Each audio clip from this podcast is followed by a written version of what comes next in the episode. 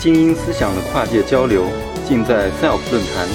SELF，发现自我，关注自我。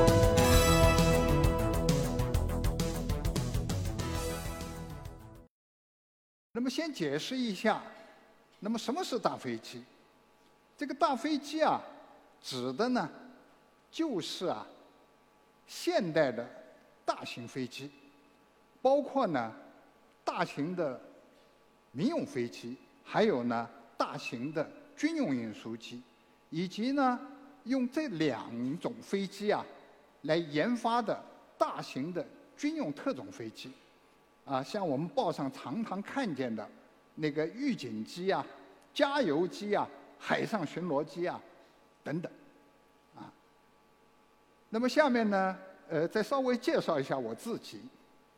我呢是一九七二年从这个航空工业的其他的单位呢被调到了这个上海飞机研究所，来参加我们国家。第一架大型客机运十的设计，啊，同时呢，从此就加入了中国发展大飞机的这个队伍。那么我到了上海飞机研究所呢，承担的第一个任务是什么呢？就是要解决这个运十飞机上啊有五十块操纵面和活动面，这个大家坐飞机啊都可以看到，这个上面有。起飞着陆的时候放的襟翼，在天上飞的这个副翼呀，啊，方向舵啊、升降舵都不停的在动。那么当时要解决什么问题呢？运十是个一百十吨重的一个大飞机，但是当时我们马峰山总设计师啊，就是下决心啊，要控一个人的力量啊来操纵这个飞机，怎么办呢？就来了个四两拨千斤。就是说，在这个飞机的舵面上，像升降舵啊、方向舵啊，上面大概装了就就这么大小啊，就就这么大小的一块叫调整片，是个小舵面。那么首先要操纵飞机的时候呢，它先让这个小舵面转，那么产生的气动力呢，带动了大舵面转，再把这个一百十吨的飞机啊整个带起来。那么当然呢，这是一个很好的啊。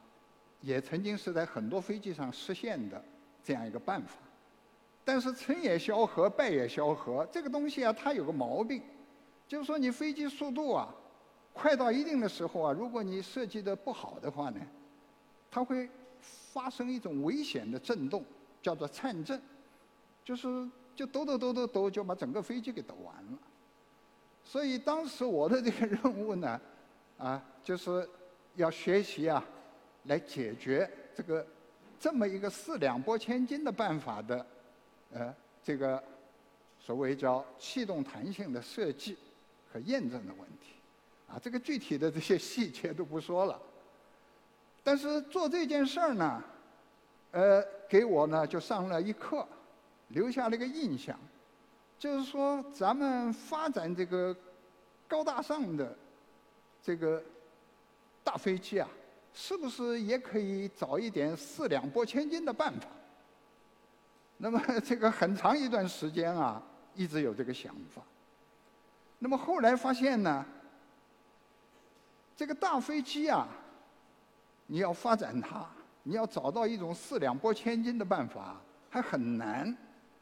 哎，那么一直要靠什么样的程度才能做到呢？要我们国家用举国之力，啊，要现在。把发自主研制大型飞机、发展有市场竞争力的这个航空产业啊，要当成一项坚定不移的国家战略才能实施。但是反过来看呢，这个大飞机的发展啊，它对于我们整个的国民经济和科技进步啊，倒是有这个四两拨千斤的作用。那么另外呢，就是对这个大飞机的作用。啊，因为我一开始呢是参加的是这个大型民用飞机，这个运十呢当初就是啊要设计给周总理国家领导人呐出国当专机的，啊咱们不受那个外国人的气，说你那个那个那个飞的外国飞机什么噪声不行啊，什么排放不行啊，不准降。那么那个时候呢，对大飞机的这个作用呢，啊可能就是也像今天啊大家很多的理解一样。就这个大飞机的广泛使用啊，让咱们这个地球不断的变得越来越小，人呢距离越来越近了。啊，比方说现在大家出国旅游，或者啊去留学，那么你一上飞机，二十四个小时准到。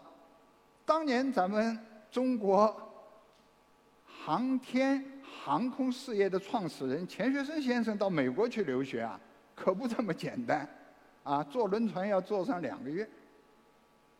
那么当时呢，我就是这么样的一点认识。那么后来慢慢的才了解到啊，这个大飞机不简单，不简单在哪儿了？它创造了一个大时代。所以下面呢，我就想和大家分享一下我对这个大飞机的大时代的啊一点体会。那么首先要说一说，那么什么是大型民用飞机？这个大型民用飞机呢，是指的是一百座以上的民用飞机。那么具体的讲呢，就是说一百五十座以上的，像 C 九幺九、像七三七、像 A 三二零啊，它这样的飞机。那么我们国家呢，在上个世纪七十年代研制的这个运十呢，是一种远程的大型客机，它大概是一百八十座到二百座。啊，那么去年的年底呢，我们这个 C 九幺九大型客机呢也下线了。这个波音和空客呢，都有它啊成系列的从小到大的产品。那么这个大飞机啊，大型民用飞机啊，它什么时候横空出世的呢？是上个世纪的五十年代的后期，所以到现在啊，差不多用中国话来讲啊，方届花甲之年，六十岁，啊，那么这个六十年的这个时间里边啊，它发展到今天啊，到了个什么程度呢？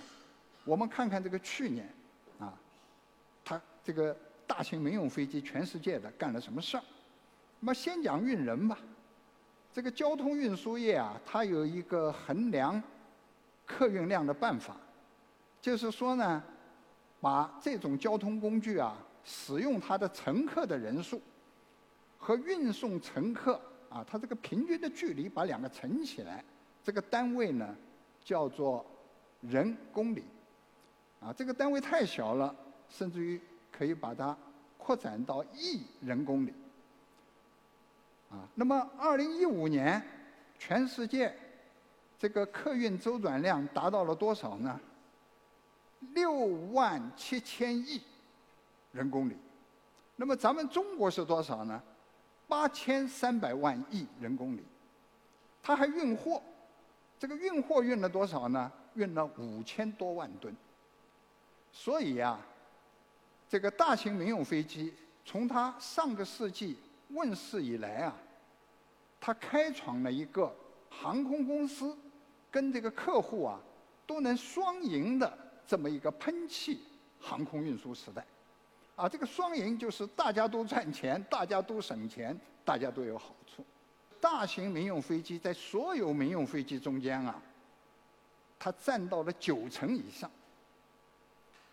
那么再看看这个大型民用飞机在刚才讲的。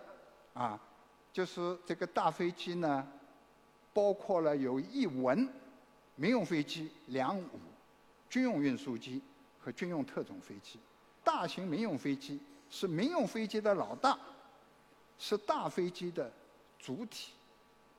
那么，大型军用运输机啊，最典型的例子啊，就是我们现在啊已经成功的研制、装备了部队的。运二零大型运输机，那么这个大型的军用特种飞机呢，啊比较有名的，像我们中国和俄罗斯分别的用啊伊尔七十六这个大型的军用运输机啊来研发的，我们自己的呢是空警两千，啊就是这架飞机，那么俄罗斯的呢是 A 五零。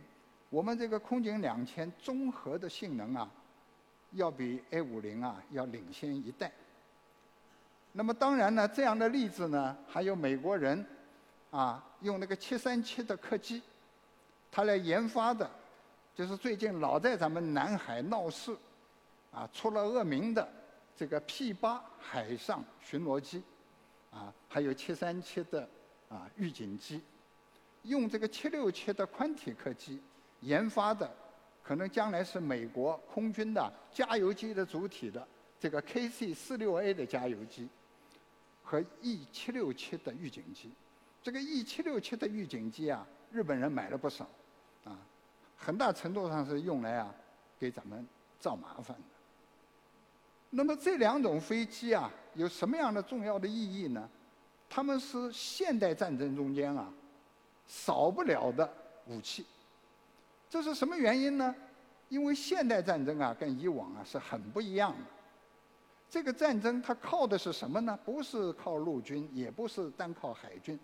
是靠各个军兵种的它的一体化的作战力量。这个仗是怎么打发的呢？它的三大特点呢是信息主导，啊，精准的打击，同时呢是联合的制胜这样一种作战的方式。